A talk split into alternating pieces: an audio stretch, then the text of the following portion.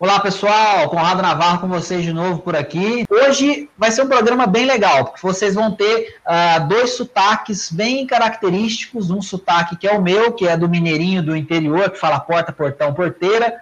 E a gente vai ter um convidado especial que já está ouvindo a gente, vai falar um pouquinho daqui a pouco, que é o Samuel Magalhães. Samuel Magalhães fala direto de Fortaleza, então é, vai ter um sotaque do mineirinho do interior e vai ter um sotaque também de alguém que mora lá no bonito Nordeste do Brasil, especificamente em Fortaleza. O Samuel Magalhães é o consultor financeiro, ele é palestrante, ele é fundador do portal invistafácil.com.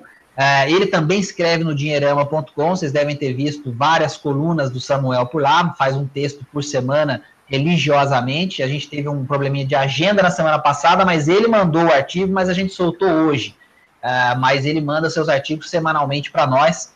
Uh, e ele também tem um perfil no Instagram muito legal, que é o arroba. É muito bacana, ele tem sempre mensagens muito legais que ele compartilha lá e já tem muitos mil seguidores nesse perfil. Samuel, obrigado pela participação aí, dá seu boa noite pro pessoal, com seu sotaque especial para a gente fazer esse programa diferente por aqui. Obrigado pela participação. Boa noite, Conrado. Boa noite a todos os amigos que estão nos assistindo agora. Primeiramente, eu queria agradecer o convite dizer que sou um grande fã do seu trabalho, do Dinheirama, parabenizar pelo novo portal que ficou muito bacana. Para mim é uma honra poder compartilhar um pouco do meu conhecimento com seus leitores semanalmente. Estou muito feliz de estar aqui para a gente bater esse papo com o pessoal de Irã, o pessoal da Rico e o pessoal de todo o Brasil que está nos assistindo. Legal, Samuel, obrigado. É, quem viu o convite para esse nosso dia de bate-papo com o Samuel, viu que a gente fez uma menção a um texto. Eu vou começar com essa discussão, é, já pedindo para a gente, claro, sempre manter o bom nível na, na hora da gente discutir as coisas, e, e isso é importante porque o, o, o, texto que o Samuel escreveu ele viralizou e ficou realmente bastante famoso na internet. Mas, como toda discussão, algumas pessoas acabam usando aí, é, né, de temos é, chulos, enfim, usa um palavreado é, um pouco estranho, falta de educação e outras coisas para comentar, e aí isso empobrece um pouco o diálogo que é importante para a gente poder formar a nossa opinião.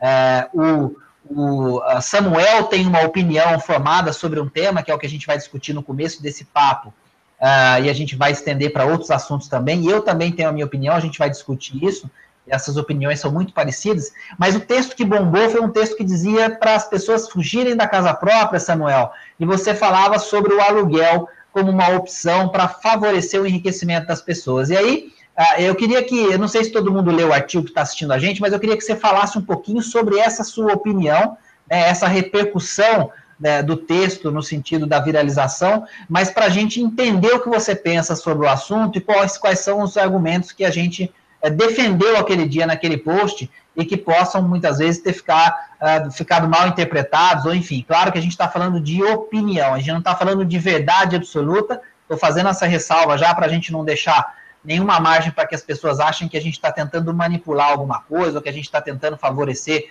sei lá, é, é, é, o aluguel e não a compra de imóvel como uma, uma coisa é, é puramente financeira e, e sem levar em conta outros aspectos importantes. Então, passo a palavra para você falar um pouquinho dessa polêmica, do tema, claro, já, já, já pode emendar na sua opinião e discorrer um pouquinho sobre o que você pensa sobre isso. A gente vai batendo bola é, nesse tema e vendo se aparece já algum comentário, alguma coisa interessante para a gente dialogar através do chat também. Manda bala. Quando eu escrevi o artigo, eu já imaginava que fosse gerar uma, uma certa polêmica, né? porque realmente é um tema polêmico. Mas eu te confesso que nem de longe eu imaginava que fosse ter o engajamento e a discussão e gerar a polêmica que gerou. Que tem um lado bom, né, que é fazer as pessoas refletirem, discutirem, mas tem um lado um pouco negativo, foi até o que é, suscitou o tema da outra semana, que às vezes as pessoas não sabem respeitar opiniões que sejam divergentes das delas, né? Então, assim, eu começo pelo que você disse. É, quando a gente escreve um artigo, a gente está ali emitindo a nossa opinião. E a gente tem ali uma página praticamente para falar sobre um tema. E o que talvez algumas pessoas não tenham entendido é que aquilo, até um comentário que eu fiz que também foi um pouco mais interpretado, que não era uma monografia, não era uma tese de mestrado, era um artigo para fazer as pessoas refletirem a partir da minha opinião. E que opinião é essa? É, no Brasil, a gente tem uma cultura muito grande do investimento no setor imobiliário. Né? Então, isso vem desde nossos pais, nossos avós, as pessoas têm aquela ideia que investir em imóvel dá um retorno bacana, que investir em imóvel é seguro, que o investimento em imóvel deve ser o principal investimento que a gente tem que fazer na nossa vida. Isso pode estar certo, ou podia estar certo na época deles, mas a minha ideia quando escrevi o artigo foi questionar essa verdade, que é uma verdade absoluta para a maioria dos brasileiros. Né? Então, foi tentar fazer as pessoas refletirem: será que é assim? Será que é a melhor alternativa que eu tenho para investir meu dinheiro é imóveis? Quais são, qual é o lado bom disso? Qual é o lado ruim? Quais são as outras opções que eu tenho além dessa? Né? Então, é, eu costumo dizer que quem estuda um pouquinho de economia, de uma maneira geral, do mercado, a gente percebe que a economia é cíclica, né? A gente vive de, de booms, né? A gente teve aí de 2002 a 2007 é, um boom no mercado acionário, que fez com que várias empresas, desde Petrobras e Vale, até empresas que na época não eram tão conhecidas como os imensos lojas americanas, a ter crescimentos muito, muito expressivos. E de 2007 até mais ou menos 2011, 2012, a gente teve um boom no setor imobiliário. Né? Então, o mercado é assim, é assim que funciona. Da mesma maneira que a gente teve esse boom no mercado de ações, porque o mercado de ações ficou represado aí durante praticamente duas décadas, aconteceu o mesmo no mercado imobiliário.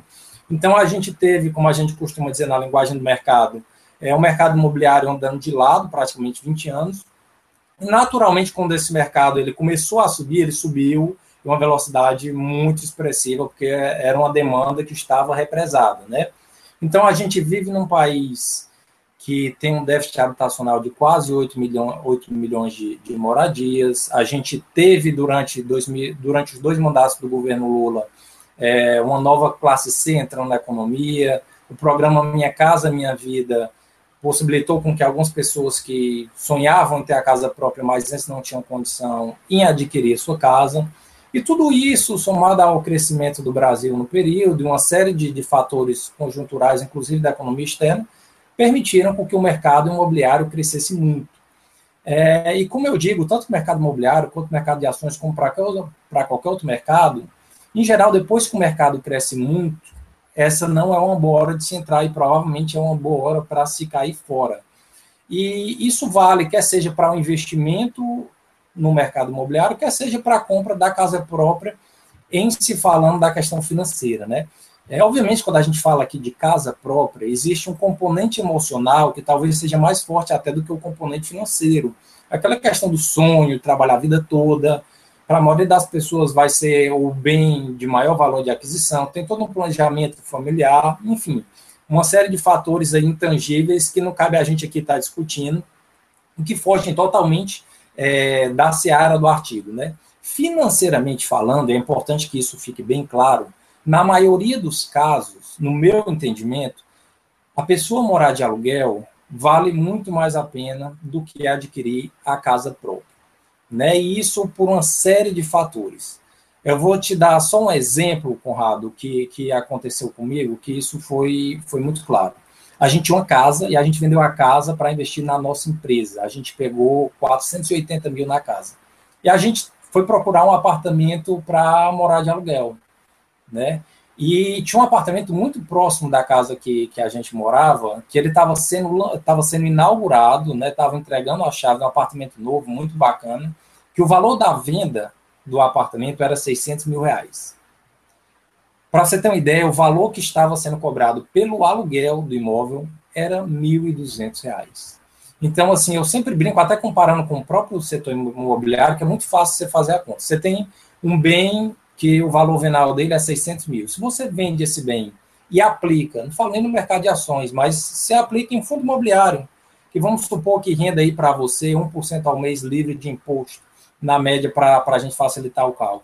Você tem uma renda de 6 mil reais por mês. Você pode pagar os 1.200 do aluguel e ainda sobra 4.800 para você investir para sua independência financeira, para fazer aquela viagem no final do ano, para fazer uma série de outras coisas. Então, é, financeiramente falando, em geral, você consegue melhores opções alugando do que se você utilizar esse dinheiro para comprar a casa própria, né? Obviamente, existem algumas nuances aí que precisam ser analisadas. Por exemplo, Muita gente questionou a questão da, da compra da casa através de leilão, que aí já é um, é mais um investimento do que uma compra da casa propriamente dita. Né? Tem a questão de eu pegar o valor do FGTS para dar entrada na casa. A gente sabe que o nosso FGTS rende 3% ao ano, né? quer dizer que é um, que é um valor é, ridículo praticamente. Estava tramitando no Congresso para ele ser reajustado. Eu não lembro qual era o indicador, mas ia dar praticamente a poupança, pelo menos dar ali uns 6% ao ano, que ainda não é grande coisa, se a gente comparar com a inflação, a gente tem uma rentabilidade real negativa, mas pelo menos já melhora alguma coisa. Então, assim, as pessoas, por terem esse apego, principalmente as mulheres que têm aquela coisa de querer a casa do jeitinho delas, de decorar, né, e botar os móveis e tudo mais, às vezes tem uma certa dificuldade de entender esses argumentos um pouco mais lógicos, um pouco mais matemáticos. Mas volto a dizer, financeiramente falando, pode ser uma decisão muito inteligente você, ao invés de morar na casa, morar de aluguel.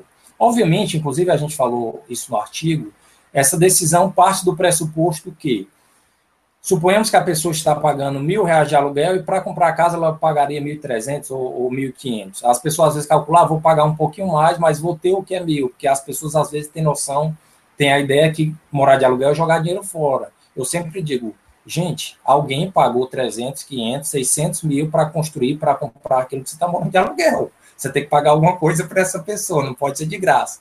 Né? Então, é, suponhamos que a pessoa pegasse essa diferença para investir quer seja na renda fixa, na renda variável, ou num fundo imobiliário que seja, mas para investir para sua independência financeira, para o seu futuro, para atingir seus objetivos de vida. Né? Muito provavelmente, dentro de 20 ou 30 anos, essa pessoa teria um patrimônio muito maior se ela tivesse investido em algum outro ativo que não no próprio imóvel, do que se ela tivesse preferido estar comprando imóvel. Sem falar que outra possibilidade, que às vezes as pessoas não se atentam para isso, muitas vezes quando você está no início da sua trajetória profissional, podem ser que surjam novas oportunidades de você mudar de cidade, mudar de estado e morar no, no exterior, né? Surgir a possibilidade de você colocar um negócio próprio, enfim, que às vezes é, o fato de você ter uma casa própria, ele vai, se não impossibilitar, mas pelo menos dificultar em boa maneira que você tome essas outras decisões que podem ser fundamentais para a sua ascensão profissional. Então, via de regra, foi, foi mais ou menos essa a ideia que eu tentei trabalhar no, no artigo. Obviamente, sem, sem um pouco dessa profundidade que a gente tem, que a gente pode discutir agora, mas a ideia central era mais ou menos essa. Não, legal. Eu acho que a gente tem um, um tema bacana, e, e, aí você falou no momento de algumas, é, alguns aspectos subjetivos que a gente geralmente não, uh, com os quais a gente não se envolve muito. Eu acho que a gente tem um espaço legal para a gente mencionar isso como uma, uma variável importante nessa decisão. E, e, aí entra algo que é muito legal do trabalho que a gente faz, que a gente acredita que a educação financeira é realmente é, é a satisfação, a qualidade de vida, o respeito às prioridades, enfim, a conquista de sonhos. Então, é, é, eu acho que a polêmica ela ficou muito envolvida realmente em você é, dizer que o aluguel pode fazer com que a pessoa enriqueça mais rápido do ponto de vista financeiro, e aí as pessoas ficaram um pouco confusas porque é, tem na cabeça a ideia de que aluguel realmente é jogar dinheiro fora, e se você não souber como essa conta dos juros compostos funciona ao longo do tempo, fica difícil enxergar uma diferença que parece pequena entre o valor do aluguel que você paga uh, e o valor uh, uh, daquele financiamento que você faria, esse pequeno valor, quando você usa muito tempo a seu favor, quer dizer, juros compostos durante esse muito tempo, Claro que corrigindo o valor ao investir anualmente, eu lembro que essa tinha sido uma crítica também feita ao artigo, no sentido de como é que fica a inflação, como é que fica a correção dos aportes que você vai fazer ano a ano, quer dizer, então, considerando as variáveis econômicas é, devidas dentro desse processo, até porque se você vai pagar um aluguel, esse aluguel vai ter um reajuste, esse reajuste de acordo com o indicador é, de inflação, geralmente GPM, e aí você, se vai fazer um financiamento, você, é, de alguma forma, também vai ter alguns reajustes, se você vai fazer o seu investimento, você tem que garantir que aquele seu investimento vá ser sempre corrigido para que você invista 300 reais hoje, se você vai investir 300 reais por 20 anos, 300 reais hoje não compram, não, é, 300 reais daqui a 20 anos não vão comprar a mesma coisa que 300 reais compram hoje. Então, daqui até lá, você também tem que fazer essa correção. Mas isso é um processo natural e que a gente tem que colocar como parte do aprendizado básico de uh, matemática financeira do dia a dia. Então, sempre considerar, por exemplo, essa variável. Mas, voltando à discussão, então, é, é, parece que é uma coisa absurda, mas quando a gente entende e aprende a fazer algumas contas de juros compostos e a gente passa a olhar mais do ponto de vista racional para essa decisão do que dando é, é, é, margem para essa interpretação subjetiva, fica muito claro. E isso é mencionado por diversos especialistas. Então, ficou parecendo que era o Samuel Magalhães que estava lançando aquela polêmica ali e estava arrumando confusão com todo mundo com essa visão. Mas não, quer dizer, é, tem uma, um exemplo muito claro que eu sempre gosto de falar e sempre que eu tenho a oportunidade de encontrar com ele, a gente discute isso em público, nas palestras, nos eventos que a gente faz de forma conjunta, que é o Gustavo Cerbasi, nosso amigo, autor best-seller, enfim, a maior referência da educação financeira no Brasil hoje, é, e ele tem uma opinião muito interessante, principalmente para quem é mais jovem, de que não deve comprar a casa própria ainda quando é mais jovem, está começando o seu relacionamento, seu casamento, a sua vida profissional, para não criar raízes em algum lugar antes de entender como a sua vida pode mudar de acordo com os desafios que vão aparecer dali em diante. Quer dizer, então você falou isso também. É, você está morando hoje aqui em São Paulo, ou em Fortaleza, ou em outro lugar, e você está começando a sua, vida dois, você está começando a sua vida profissional, você não sabe se é exatamente aqui que você vai ficar morando. Então, calma com as raízes, prefira um pouco a liquidez, a facilidade de morar em qualquer lugar, mas lembrando, investindo. E aí entra um ponto que eu queria parar um tempo para discutir Muita gente, o que acontece quando a gente fala desse aspecto de alugar para investir uma possível diferença e gerar um patrimônio líquido maior ao longo do tempo, simplesmente, Samuel, não consegue fazer esse exercício. Quer dizer, a pessoa vai pagar R$ 1.200 de aluguel e ela pagaria R$ 2.000 no financiamento. Ela tem aí esse, essa diferença de 800 reais que poderia ser um potencial de poupança. Porque, ora, ela se comprometeria com R$ 2.000, agora ela vai pagar R$ 1.200.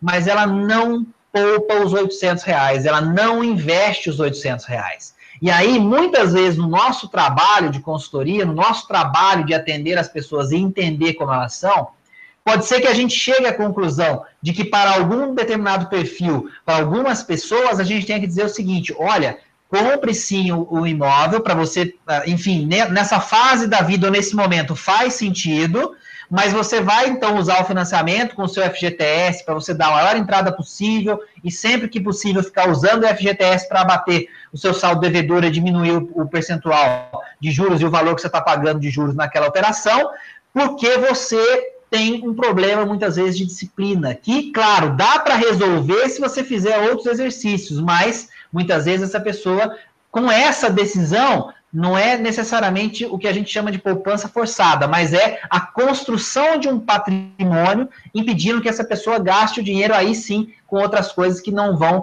fazer o seu patrimônio aumentar. Então, para a gente colocar mais uma variável, mais uma coisa dentro dessa discussão, que muitas vezes a gente é, é tem que entender como consultores financeiros e ao lidar com as pessoas, para mostrar como o tema é subjetivo, como a decisão ela é pessoal, então, assim, se é, é para o marido ou para a esposa, para o homem ou para a mulher, é fundamental ter a casa própria, porque essa sensação de ter a casa própria é transformada em segurança, é transformada em mais qualidade de vida, é transformada em mais tranquilidade para o seu sono ser bom, então você tem que comprar a casa própria. Não existe verdade absoluta, existe entender como a educação financeira funciona, como a matemática financeira funciona, olhar as opções que você tem diante do cenário, e aí, de maneira inteligente, e aí por maneira inteligente, entende-se, respeitando as prioridades, dando atenção para os familiares, para as pessoas que interessam, para que você tenha a exata noção de quais são as suas prioridades como família e onde vocês querem chegar,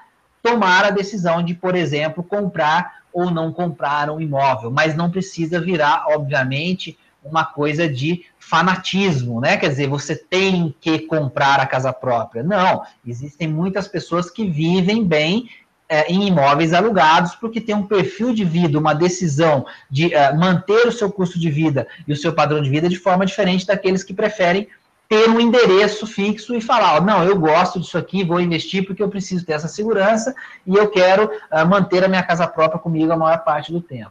Então, Samuel, é, é, não sei, é, eu fiquei com a sensação de que é, é, foi uma discussão acalorada diante de uma reflexão que era relativamente simples do ponto de vista matemático, mas que mexe aí sim com o aspecto cultural que você falou muito bem.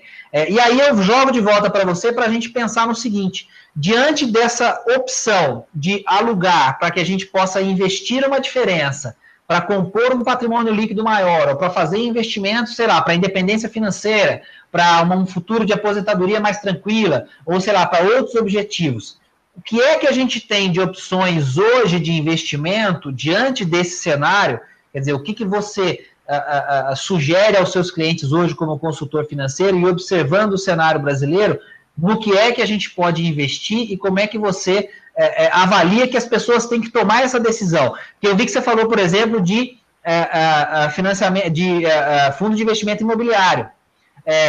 será que fundo de investimento imobiliário é uma coisa para todo mundo? Quer dizer, a gente tem um pouco de é, é, é, é, no, no, valor dos, da, dos, dos uh, desses fundos comercializados em bolsa ou negociados em bolsa, é, você tem, claro, a, a, o rendimento que é isento de imposto de renda, mas você tem um pouco disso que é a variação em bolsa de valores. Será que isso é para todo mundo? Quer dizer, o que, que dá para você dizer em relação às opções de investimento para a gente poder, é, além da discussão sobre devo ou não devo comprar, que eu acho que a gente falou um pouco de tudo é, que envolveu essa polêmica, é, é, pensar um pouquinho em onde colocar o dinheiro e como investir o dinheiro. E aí, aos poucos, a gente pode voltar na discussão também, se aparecer algum comentário, para a gente é, fechar esse raciocínio.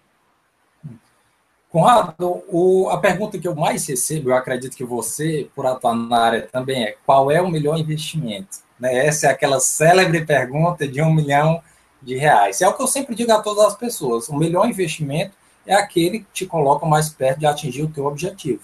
O problema é que a maioria das pessoas não tem claro uma meta.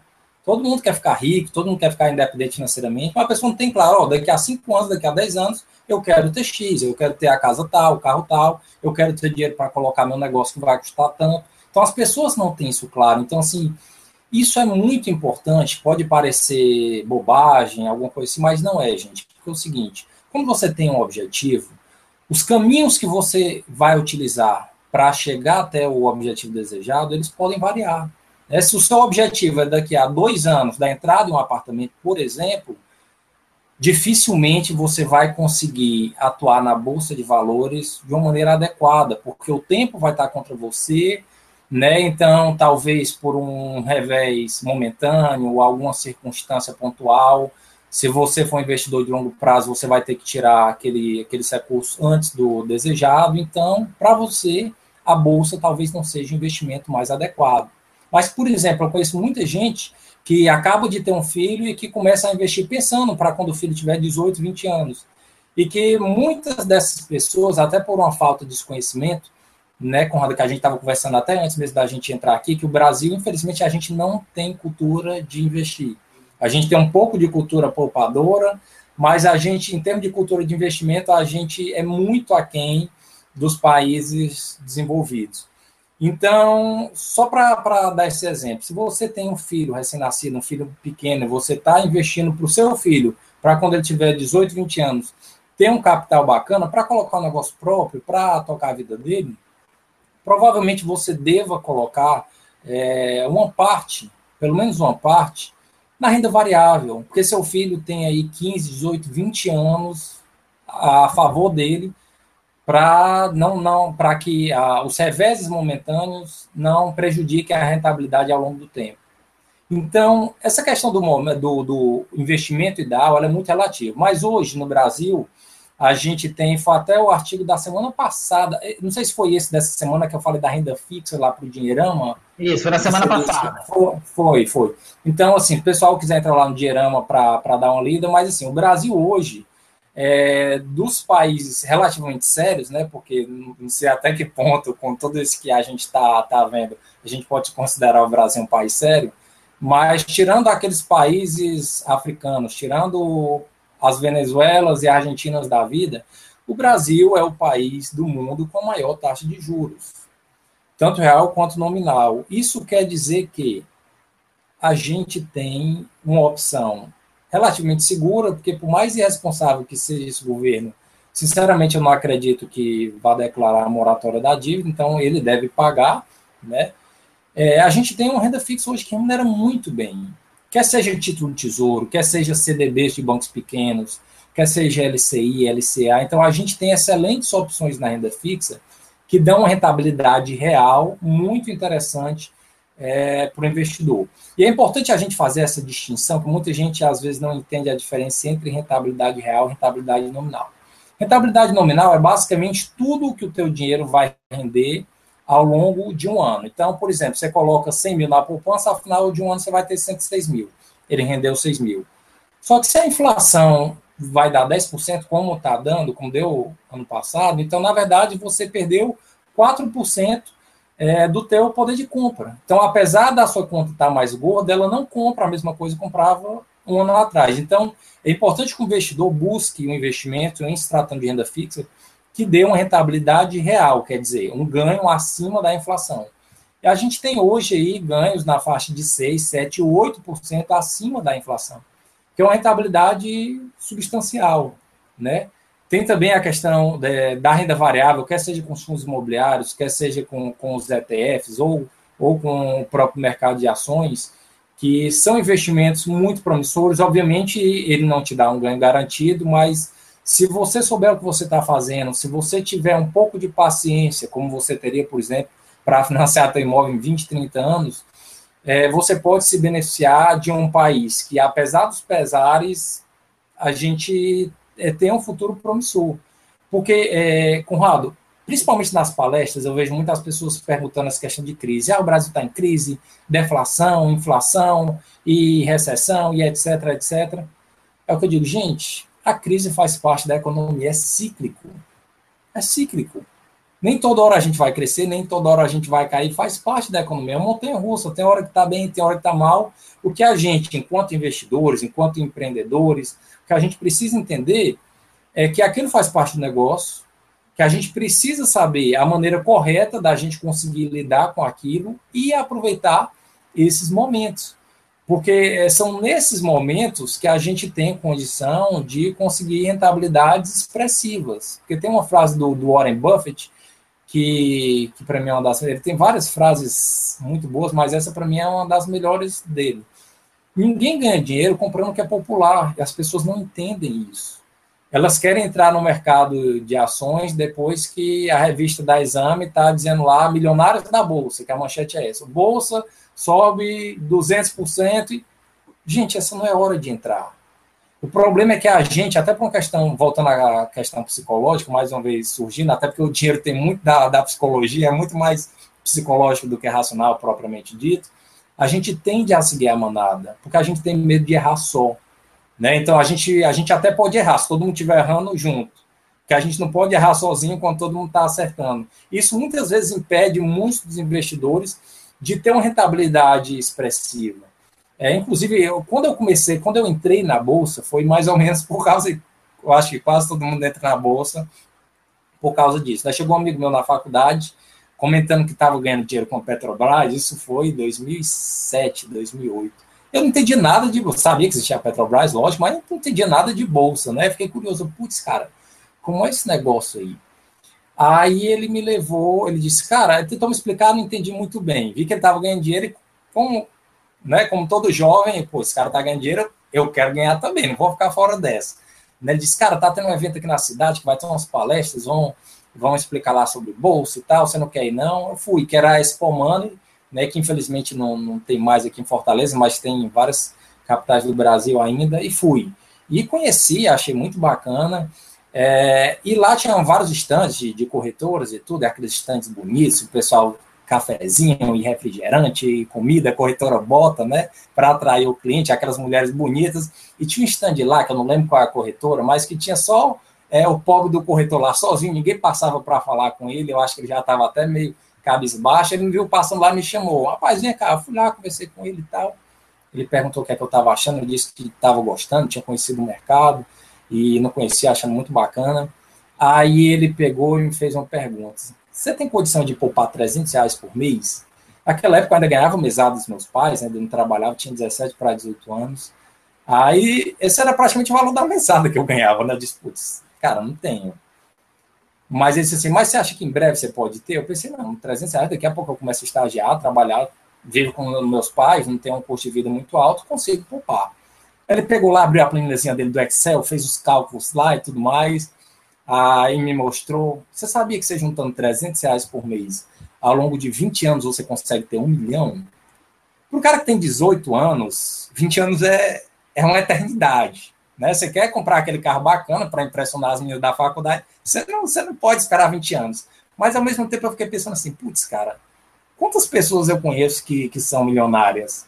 E é só juntar 300 reais por mês. Depois eu fui ver que os cálculos dele estavam meio enganosos, digamos assim. Mas aquilo ali foi um despertar para mim saber, caramba, se eu poupar um pouquinho, investir todo mês, quer seja na bolsa ou em algum outro ativo que tem uma rentabilidade real, eu posso construir minha independência financeira. Né? E aí volta a questão da disciplina que você estava comentando. Então, é, tem muita gente que investe em consórcio, ou mesmo que compra a casa própria, para se obrigar a ter essa disciplina. Porque às vezes a pessoa, ah, se o dinheiro ficar aqui, eu não, não, não poupa, não guardo e tudo mais. E, e, gente, é uma coisa que eu sempre falo nas minhas palestras. Se você esperar o dinheiro, o dinheiro sobrar no fim do mês para você poupar, você nunca vai poupar, porque simplesmente nunca vai sobrar. Sempre vai ter aquela festa, aquela viagem, aquela roupa, então, o que é que o, o que é que se deve fazer, né? Que é uma que a gente que trabalha com finanças pessoais sempre indica isso, que é o que a gente chama de pague-se primeiro. Quer dizer, você paga o governo, você paga o dízimo, você paga todo mundo, paga o pessoal alimentício, você paga, e você esquece de pagar a si mesmo, né? Então, assim, separa um pouquinho, 5%, 10%, enfim, o quanto você conseguir suportar que não seja tão oneroso é, para o teu dia a dia, que não prejudique tanto as tuas contas. Separa um pouquinho para investir no teu futuro. E quando a gente fala de, de investimento, pode ser em qualquer um desses ativos, fundo imobiliário, renda fixa, renda variável, e principalmente para quem está no início da carreira, você investir em você, né? em educação financeira, para você se desenvolver profissionalmente, separar um dinheiro para fazer um intercâmbio, investir no teu futuro, que muitas vezes as pessoas não têm essa noção. Então, eu acho que é, o primeiro ponto é a gente tentar criar essa conscientização nas pessoas da importância de investir nelas mesmas. Né? O Conrado, inclusive, tem, tem um. Aproveitar fazer um, um jabazinho seu aqui, um livro muito bacana chamado Dinheiro, um Santo Remédio. Né, que acho que escreveu com, com o André, não foi com o André Massaro? Isso, com o André Massaro, exatamente. Pois é, inclusive, cara, se puder falar, falar um aproveitar que eu, que eu dei o gancho fala um pouquinho do, do livro aí para o pessoal que, que não conhece, eu acho muito bacana a analogia que vocês fizeram. É, a gente fez uma coisa legal no livro, vou fazer esse parênteses aqui, bacana essa, essa lembrança. É, depois eu tenho aqui dois comentários no chat que a gente vai falar um pouquinho também, do Tiago e da Odilete aqui, já vou chegar em vocês. É, é, o livro a gente tenta mostrar é, como é que a gente faz com o dinheiro algo que a gente faz com a saúde a gente deixa para pensar no problema só quando ele é grave demais. Então é aquela coisa, aparece aquela dorzinha na perna e a gente, ah, enquanto a gente consegue levantar todo dia, continuar trabalhando, fazer, fazendo as coisas que a gente faz no dia a dia, a gente vai levando. O dia que a perna trava e a gente não consegue sair da cama, aí a gente vai procurar um pronto-socorro, um médico, alguma coisa, e não, não significa que será tarde demais, mas o problema se agravou muito, e aí possivelmente a recuperação, o tratamento e tudo mais podem ser é, mais complicados. E com dinheiro a gente faz a mesma coisa. Com dinheiro a gente fica sempre com aquela sensação de que a gente está com controle. Então, é, uma continha que a gente não pagou esse mês, mas tranquilo, no mês que vem eu vou pagar, e aí não chega no mês que vem, gastou um pouco mais no cartão, aí vem o cartão extrapolando, e aí tem que escolher outra conta para deixar de pagar, e aí fica aquela coisa de pagar um mês paga a conta de luz, no outro mês paga a conta de água, fica alternando entre uma e outra para não cortar, para não ter interrupção, e, e, as dívidas aumentando, quer dizer, e aí chega num determinado momento, a situação é muito grave, uh, o nome está no Serasa, no SPC, alguma coisa nesse sentido, impedindo novas compras, ou aconteceu alguma coisa e você é, já não tem dinheiro para pagar, é, enfim, compras que são essenciais do dia a dia, e o problema ficou grave demais, e aí a, a urgência daquela situação traz a prioridade necessária para o dinheiro naquele momento. Então a gente tentou mostrar essa analogia para explicar que isso é uma característica inerente do ser humano mesmo, como você já falou bastante sobre psicologia e tal, que são temas que já deixo aqui para os nossos espectadores todos, são temas que nós precisamos é, é, é, entender, investigar, estudar e praticar mais, porque dinheiro é muito mais emoção, é muito mais é, é subjet, coisas subjetivas, é muito mais pressões, expectativas, é muito mais é, é, é a nossa, enfim, como a gente lida com a, a, o marketing, a publicidade, etc. É muito mais isso do que a planilha, a conta, aquela coisa técnica, porque a matemática, ela é, no final das contas, a parte fácil. Você não precisa ser um expert em matemática financeira, porque nós, da área de educação financeira e finanças pessoais, já criamos é, aplicativos, ferramentas, planilhas, etc., que vão fazer a conta para você.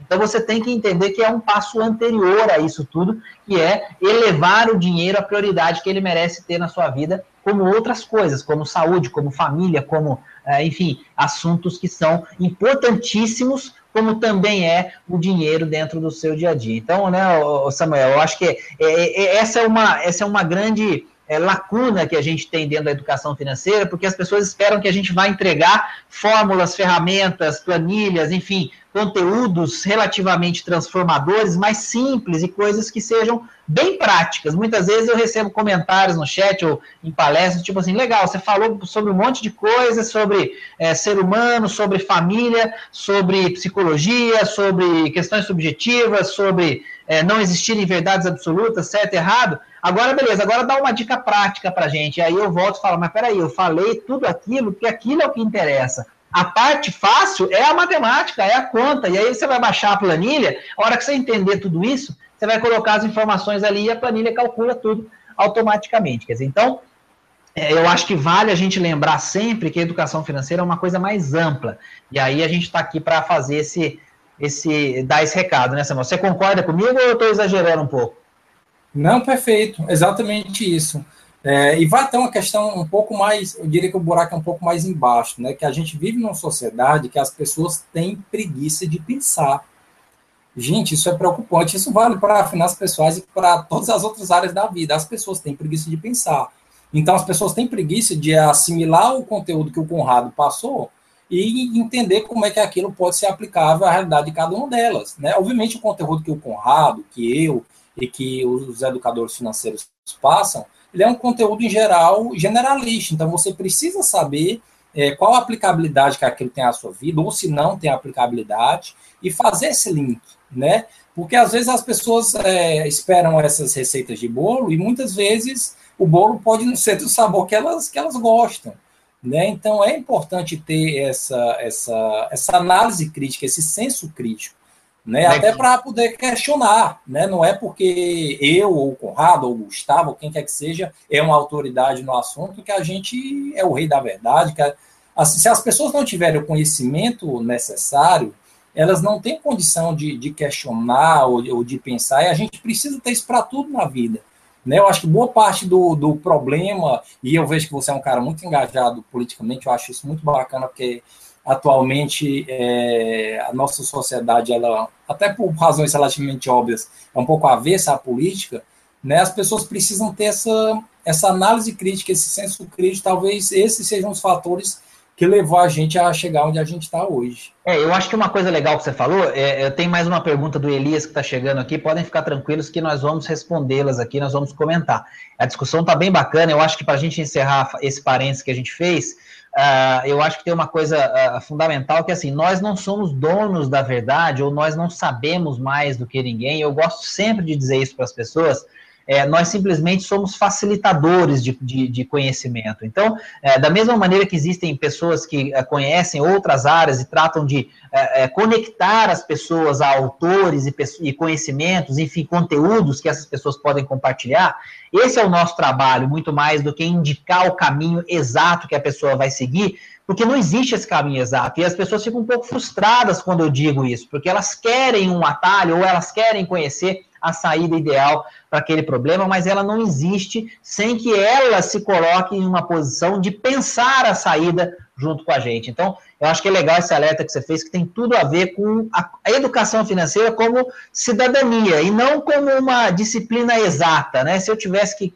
colocar a educação financeira é, em alguma seara aí para jogar mais para exatas ou mais para é, é, é, questões sociais, humanas, etc., não tenha dúvida que eu jogaria para a questão humana, porque a conta é a parte fácil. Nós temos que lidar com outras coisas mais complicadas que estão na nossa cabeça, estão em volta, estão na família, estão nas amizades, então em outras áreas que a gente nem sempre se dá conta da influência que elas têm nas decisões que a gente toma. Então, fica esse alerta que eu acho legal.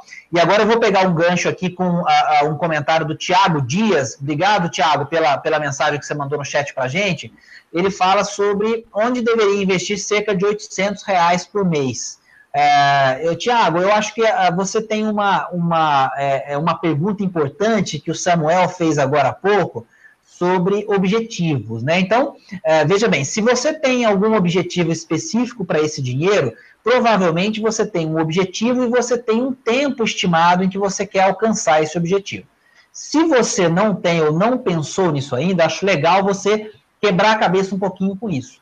Mas se você quer começar a investir agora, enquanto você desenha esse plano para pensar onde você vai colocar esses 800 reais por mês daqui a pouco para chegar nesse objetivo que você quer, comece pelo Tesouro Direto, especificamente pelo Tesouro Selic. Porque o Tesouro Selic hoje é o investimento que substitui a poupança na sua característica de facilidade é, é, de acesso ao dinheiro, quer dizer, a liquidez ela é diária e você tem uma rentabilidade de Selic que também é diária nos dias úteis. Então você não vai perder dinheiro se você vender o seu título a qualquer momento. Existe imposto de renda, mas mesmo para períodos mais curtos, você consegue uma rentabilidade maior do que da poupança com mais segurança, porque a gente está falando de risco soberano, como o Samuel já explicou, e você tem uh, uma rentabilidade maior, algo que garante mais do que a inflação. Então, como começo, não sei se o Samuel concorda comigo, mas para quem não sabe onde vai investir, Samuel, eu sempre recomendo começar no Tesouro Selic, porque já é aquele substituto natural da poupança. O que, que você pensa disso aí? Não, com certeza. Com certeza, Conrado. Concordo plenamente. Realmente, é, voltar a frisar a importância dos objetivos. Né? Quando a gente fala de objetivo, não é só objetivo material, ah, trocar o carro, comprar. Pode ser a independência financeira, que, é, no meu entendimento, até voltando um pouquinho para a questão do imóvel, eu acho que a independência financeira e não o imóvel deveria ser a prioridade das pessoas. Aí depois que você está independente financeiramente, você pensa no imóvel, no carro de luxo, na casa de praia, no que você quiser. Né? Então, é, só para explicar rapidinho o conceito de independência financeira, é basicamente você ter. Ah, deixa eu só fazer um gancho, então, peraí, desculpa te interromper, Samuel, que você já vai responder a pergunta do Gabriel, usuário Gabriel G, que colocou no chat. É, qual é a sua opinião em relação a um patamar seguro para atingir a independência financeira em relação ao custo de vida? Então, já aproveita que você está fazendo esse gancho, já responde a pergunta do Gabriel. E aí a gente volta em outras que estão um pouquinho antes. Pronto, então aí para o Tiago e para o Gabriel. É, independência financeira é basicamente você ter um valor X investido, que a rentabilidade do investimento é, desse montante que você acumulou seja suficiente para você pagar o seu custo de vida. Obviamente, essa rentabilidade a gente calcula, em geral, com um ativo livre de risco. Livre de, não existe nada livre de risco, mas assim, com um nível mínimo de risco, por exemplo, o Tesouro Selic, que o Conrado falou, Seria, grosso modo, para vocês entenderem. Suponhamos que o seu custo de vida mensal seja 5 mil reais. Quando a gente fala de custo de vida mensal, não é necessariamente seu, mas se você ajuda um parente, se enfim, os teus gastos mensais, suponhamos que eles girem em torno de 5 mil reais. Então, suponhamos que você vai precisar em torno aí de 400, 450 mil, que o Tesouro Selic, ele vai, ele ele está dando hoje é, 14,25, não é isso, Conrado? 14,25. Vai então, suponhamos. Né? Vai tirar um é, pouquinho, né? É. Obviamente, esse cálculo, antes que o pessoal comece a, a criticar novamente, a gente deveria descontar também a inflação, o imposto de renda, alguns outros. A gente está falando aqui para que vocês entendam que. É, é, o, de uma maneira geral. Então, se você tem um custo de vida de 5 mil reais, com um torno de 450 mil, você conseguiria arcar esse custo de vida com a renda passiva, quer dizer, aquela renda oriunda dos seus investimentos, sem que você precise ter uma renda ativa, que é a renda oriunda do seu trabalho. Obviamente, isso não quer dizer que quando você atingir a sua independência financeira, você precise parar de trabalhar ou que você vá se aposentar, até porque hoje o que a gente vê são pessoas de 60, 70 anos é, voltando a se inserir no mercado de trabalho, né? Porque hoje uma pessoa de 60, 70 anos, principalmente se for tiver um hábito de vida como o do Conrado aí, que é, que é corredor, que é da, todo, todo saudável, não é à toa o tema do livro, né? Então, a pessoa com 70 anos ainda está jovem. Então, o conceito de independência financeira é, é, basicamente esse, e realmente com relação à questão do Tiago, do Tesouro Selic, perfeito, é isso mesmo. Né? Eu vou só dar uma dica rapidinho, pessoal que está começando a investir, que é o seguinte, é, muita gente tem interesse, principalmente o pessoal jovem, pelo investimento na bolsa de valores, né, por uma questão natural. Né? Você pensa assim, putz, na bolsa, vou ficar rico, aquele negócio todo. E, gente, é, se você tem pouco capital você quer investir na bolsa, você precisa tomar muito cuidado com uma série de coisas, mas com uma em particular, que são as taxas de corretagem. Né? Quer dizer, aquele custo que você tem para investir. Então, por exemplo, se você tem 800 reais como, como é o caso do Gabriel, para investir por mês, talvez, se você quiser investir na bolsa, você já tiver adquirido conhecimento para isso, você estiver se capacitando e achar que tem o capital intelectual, além do capital financeiro, para investir na bolsa, tenta acumular em uns, uns três ou quatro meses para fazer investimentos periódicos, mas que não necessariamente sejam mensais, porque aí você já dilui um pouco é, desse risco. Né? Mas realmente, quem está come tá começando a investir, é, é investir em conhecimento, né? investir em educação financeira. Às vezes o pessoal acha que a gente fala isso para vender livro, para vender consultoria, para vender palestra, e não é, gente, é porque é a mais pura verdade. Eu digo isso porque eu comecei a investir e assim, eu tomei grandes prejuízos. Eu investi em conhecimento, mas naquele não esperava maturar e assimilar, já fui querendo investir, querendo. Entrei na bolsa, acho que foi com 8 mil, com 10 mil, e queria sair com meu um milhão em dois, três anos, né? Obviamente eu não consegui. Então, assim, investe no teu conhecimento. Enquanto isso, você pode deixar o teu dinheiro no Tesouro Selic, que ele vai estar bem aplicado. Legal. É, vou fazer um comentário da Audilete falando que ela vendeu o imóvel e investiu é, o dinheiro, ela está com LCA e Tesouro Direto, então um comentário da Audilete para mostrar um pouco do que a gente falou, então tem gente assistindo a gente aqui é, fazendo isso, quer dizer, tendo mais liquidez nos seus investimentos, uma rentabilidade bem interessante para enfim, alugar um imóvel e ainda ter um dinheiro para manter seu padrão de vida.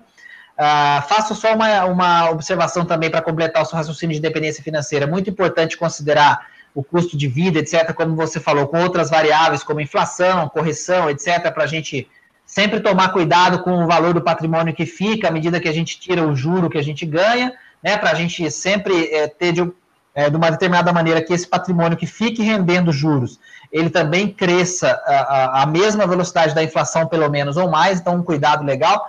É, mas o Samuel já explicou que a gente estava mostrando o conceito, então, na hora de fazer a conta direitinho, é legal pegar. No meu livro tem uma conta sobre isso de independência financeira, no Dinheirama tem vários artigos que falam sobre isso, para aprender a, a entender como deve ser essa, essa questão da independência financeira, e outros autores também falam, falam bastante sobre isso. Uh, um deles, o Kiyosaki, o Gustavo Cerbasi, no site dele também tem muito material sobre isso, então Fica aí a dica. Uh, tem gente falando aqui sobre o Elias, uh, o Elias perguntando, desculpa, é, sobre qual é o investimento que ele faz para ter uma rentabilidade mensal como um salário. É, Elias, praticamente todos os investimentos da renda fixa mais conservadores você consegue encaixar nesse conceito, tirando alguns deles que são com, é, com é, carência, que a gente chama. Então, você, no caso, por exemplo, de LCI, LCA, você tem um prazo que esse dinheiro precisa ficar é, investido antes de você resgatar, alguns títulos do Tesouro, que são, uh, no caso, os pré-fixados e depois o pós-fixado com inflação, você tem uma data de vencimento que você precisa esperar, mas Tesouro Selic você consegue tirar a qualquer momento, mesmo tendo imposto de renda, a rentabilidade está interessante. É, você tem uh, os fundos de investimento imobiliário, como o Samuel comentou, que também podem ser uma opção. Então, uh, já aí já não tão conservadores assim, apesar de ser uma espécie de renda fixa na renda variável. Esse termo é, o pessoal usa bastante, mas tem que tomar cuidado também para interpretar da maneira correta. Mas é, a maioria dos investimentos conservadores permite. Você tem CDBs, por exemplo, com rentabilidade diária, é, você, você tem é, com, res, com, com, resgate diário, se você quiser. Enfim, é, é, alguns mecanismos conservadores vão permitir essa, essa sua, essa sua, esse seu desejo. É, tem uma pergunta aqui, Samuel, para é, se tem um valor máximo interessante para manter no tesouro, a gente já está chegando aqui a 10 para as 9 da noite, então você vê que o tempo voa quando o assunto é bacana e a gente tem uma conversa fluida. Então, é, a gente vai tentar responder mais rapidamente agora, mas para deixar as pessoas com respostas aqui. É, um valor máximo para manter no tesouro, Samuel, existe isso ou vai depender realmente da estratégia, da opinião de cada um?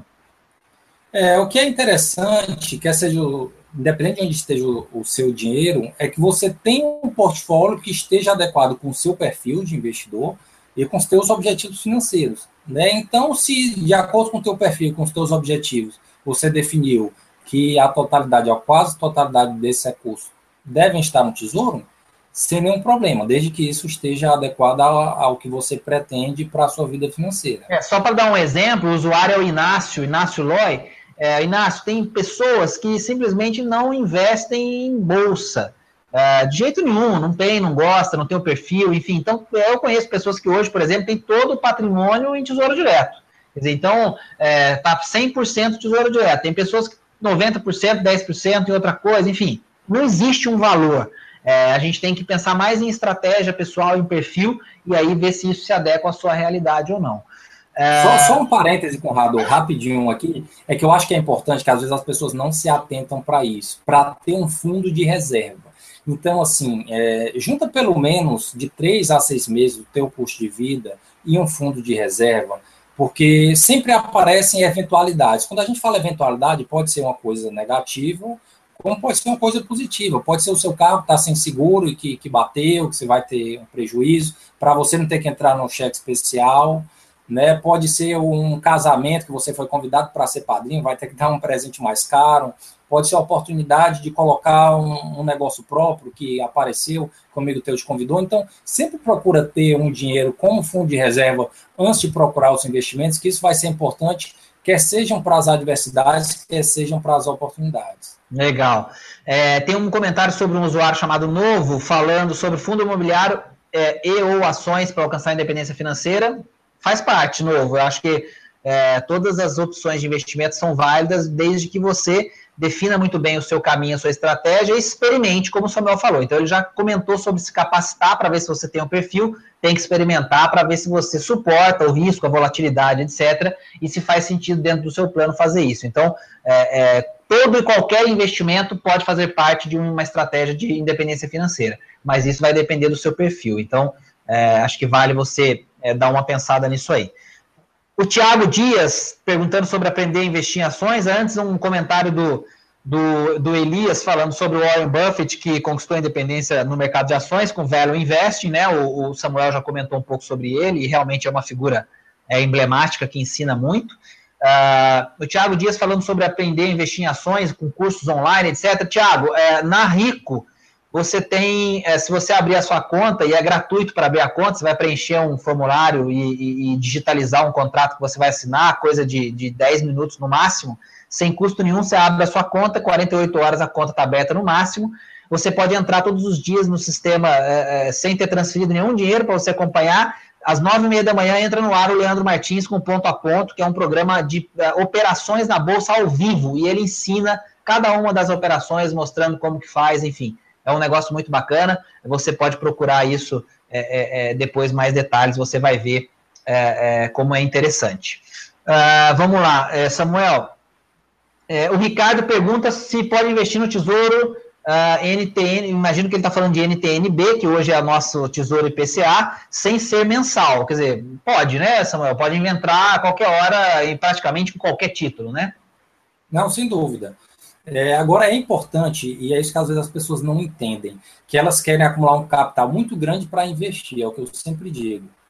Aquele velho ditado, de grão em grão a galinha chupapo. Então, o que vai fazer a diferença não é você entrar na bolsa com grande capital, é você todo mês ir poupando, investindo mensalmente.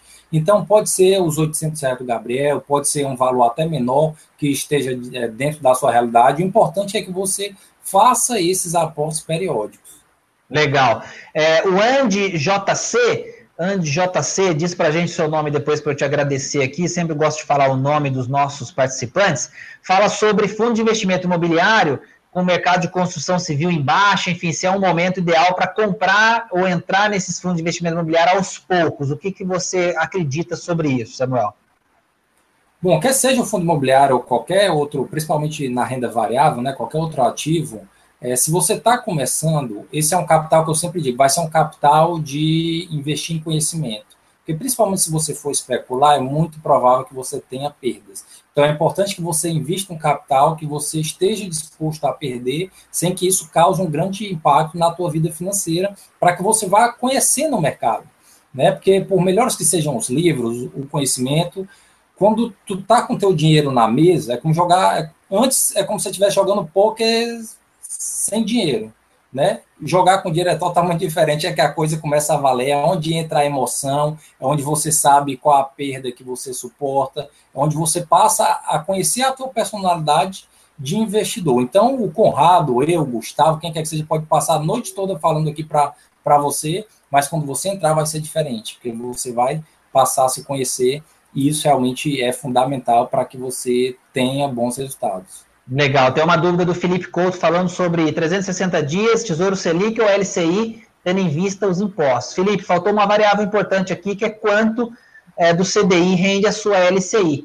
E aí vou te ajudar aqui com uma continha bem simples em relação ao Tesouro Selic, pensando em um ano, a sua LCI, eu já fiz essa continha mais ou menos, ela tem que ser uh, mais do que 92 a 93% do CDI para valer a pena. Então, uh, você encontra isso, uh, por exemplo, na Rico, tem, tem LCIs uh, de um ano com 96, 94,5%, 95% do CDI. Nesse caso, se você pode deixar o dinheiro parado por um ano, não vai precisar do dinheiro antes, vai valer a pena provavelmente a LCI. Se ela tiver menos de 92, 93% do, do CDI, o Tesouro Selic vai empatar ou talvez ser um pouquinho melhor, mesmo com uh, uh, o imposto de renda. Então, faz bem essa conta aí, mas é mais ou menos isso que você deve procurar aí para fazer esse investimento.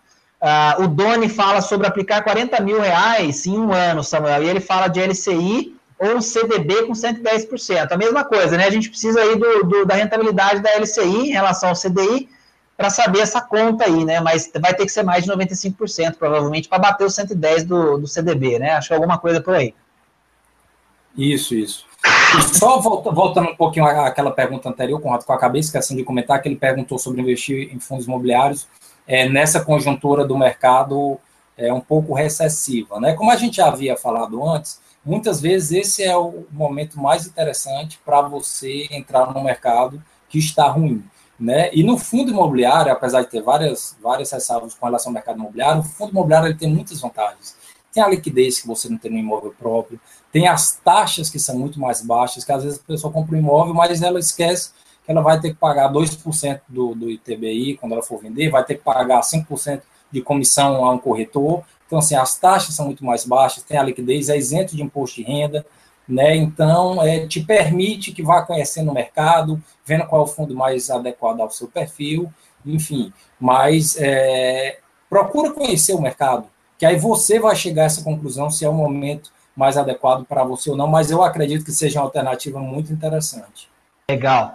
É, legal, tem um comentário aqui do Aldir falando que o nome dele aqui parece que é Bruno Ferreira, Bruno Ferreira falando sobre investir em TNB 2019 uh, e a NTNB 2019 pagando uma faixa de 6% ao ano, uh, mais inflação. Olha, o, o Bruno, 6% ao ano mais inflação é 6% real. Então, isso é muito bom. Independente se essa taxa já foi melhor ou pode melhorar, 6% real é muito dinheiro. É, e, então, é, eu, por exemplo, invisto nesses tesouros IPCAs que vencem agora aí próximo de 2019, por ali. Eu gosto bastante, faço isso com regularidade, porque a rentabilidade está bem interessante. Então, eu acho que vale a pena sim. Uh, o Bruno Ferreira é... Ah, não, na verdade o Moaldir estava falando, desculpa, eu entendi que seu nome era Bruno Ferreira, mas você estava respondendo ao Bruno Ferreira sobre as datas. Eu vou pegar esse, essa carona aqui, Moaldir. É, é, o Bruno perguntando sobre o Tesouro PCA que uh, venceu, uh, mudou de, de, de janeiro para maio. Na verdade, o Moaldir já mostrou que a, a, a existe uma NTN PCA para 15 de maio e uma LTN que vence dia 1 do 1. E, e, aí são duas coisas diferentes, né? Você tem um que é prefixado, enfim, o outro é outra categoria. É, o que mais que a gente tem aqui? Para a gente encerrar, já são nove horas. Uh, o Maldir falando isso, né? A taxa da NTN de, de 2019 baixou de 8,03 em setembro de 2015 para 6,13 uh, agora. Vai baixar mais? Modir, não sei. É, a curva de juros pode estar chegando ao seu ápice, e a gente está vendo algumas sinalizações do Copom nesse sentido, ah, mantendo as taxas de juros. Uh, então, eu acho que é, é um bom momento para comprar, como era em setembro, porque 6% é uma taxa muito boa. Uh, mas, assim, se o juro vai subir de novo ou não, é uma resposta muito difícil. Acertar a curva de juros não é uma coisa simples, como parece, ou como algumas pessoas até é, muitas vezes mostram ou querem mostrar na internet. Então, pensa no seguinte: é uma taxa muito boa. Eu investiria sim, uh, e se a taxa melhorar, você investe de novo. Se ela piorar, você investiu agora. Então, acho que esse é, um, é, um, é, um, é uma maneira de lidar com isso aí. Uh, por fim, aqui o Gabriel faz uma pergunta sobre quantos por cento do CDI deve ter a renda fixa para superar o Tesouro Selic.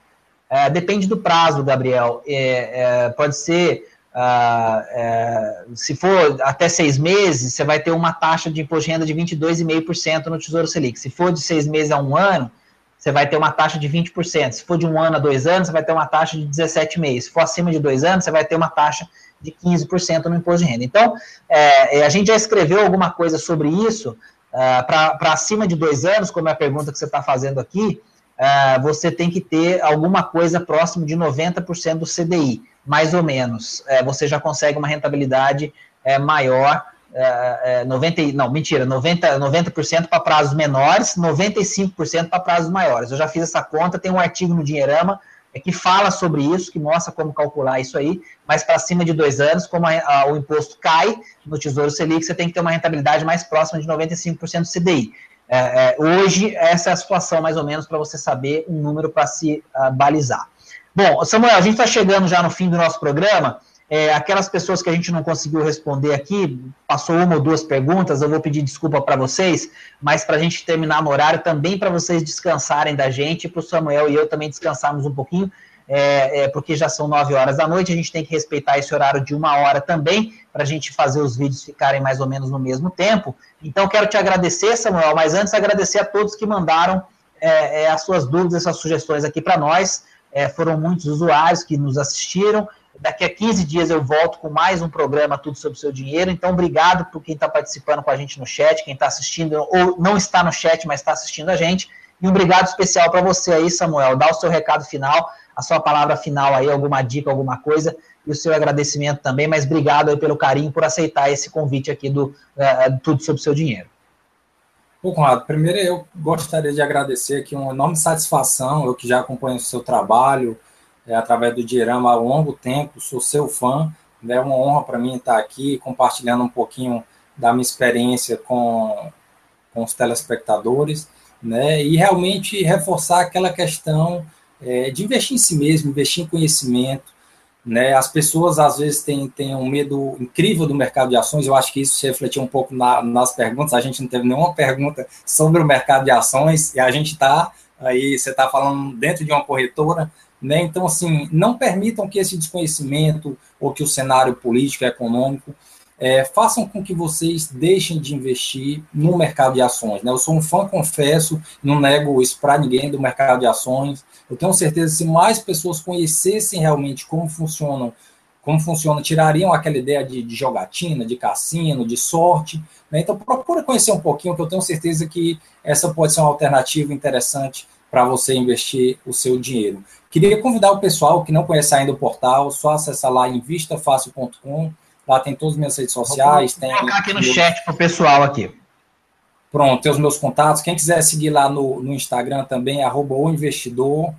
Né? E realmente, nossa satisfação estar tá aqui batendo esse papo com você. Desejar sucesso nessa nova fase do Dierama. Ficou realmente muito legal o blog e é uma honra fazer parte lá, é, junto com, com toda você, o, o Ricardo, toda a equipe que faz lá o Dinheirama, que é realmente é um portal que, que faz um trabalho até social mesmo, eu diria, né? Porque essa deveria ser uma política de Estado, infelizmente não é, então a gente às vezes tem que fazer um pouquinho do que o governo não faz. Então, parabéns mais uma vez por todo o seu trabalho, agradecer a atenção do público e precisando, estou sempre à disposição. Legal, Samuel, obrigado. É, justiça seja feita aqui com os nossos amigos do chat. Tem uh, o Elias com o Thiago falando um pouquinho sobre Velho Invest, algumas outras perguntas sobre uh, investimento em ações é, que apareceram. É, bem, bem, bem, assim, ainda tímidas, mas é, como o nosso foco também são os investidores iniciantes, geralmente aparece um pouco menos, mas eu acho que a sua dica é muito importante. E o trabalho de investimento em ações é um trabalho também importante para o país, porque você financia as empresas é, é, que nascem direto no mercado de ações, ou aquelas empresas que têm capital aberto, que geralmente são as empresas com a um nível de governança corporativa melhor, e aí a gente tem sempre algumas exceções à regra, né? A gente está vivendo aí um caos na Petrobras, por exemplo, enfim, mas a ideia é que se tenha mais transparência através de um mercado de ações bem desenvolvido. É, então, obrigado pela sua presença mais uma vez. Agradecer o pessoal pela paciência, pelo carinho sempre aqui comigo. É, é um prazer estar falando com vocês. Vocês sabem que eu adoro falar sobre educação financeira. Por mim, a gente teria um programa de umas seis horas de duração e iria até o começo da madrugada mas aí as esposas, os maridos, enfim, as famílias, elas provavelmente ficariam um pouco bravas com a gente. Então, vamos guardar um pouquinho das dúvidas para o próximo. Todo mundo sabe como me achar no dinheirama.com, no Facebook, na nossa fanpage, através da Rico também. Então, é, eu estou sempre à disposição de vocês para tentar ajudar, somar, facilitar o acesso a esse aprendizado. Samuel, mais uma vez, obrigado. Até mais, Conrado. Um abraço. Valeu, pessoal. Muito obrigado pelo carinho. Até a próxima. Tudo de bom para vocês. Daqui a 15 dias a gente se encontra de novo, sem falhar. E agora a gente vai o ano inteiro conversando no nosso Tudo sobre o Seu Dinheiro. Um abração para todos vocês aí. Tudo de bom. Boa semana. E que a gente consiga é, é, é mudar esse país. E mudar esse país é mudar tudo que está errado aí, né? Sem partido, sem nada, mas melhorar. E a gente está mostrando que a gente é capaz de fazer isso. Até a próxima. Tchau, tchau.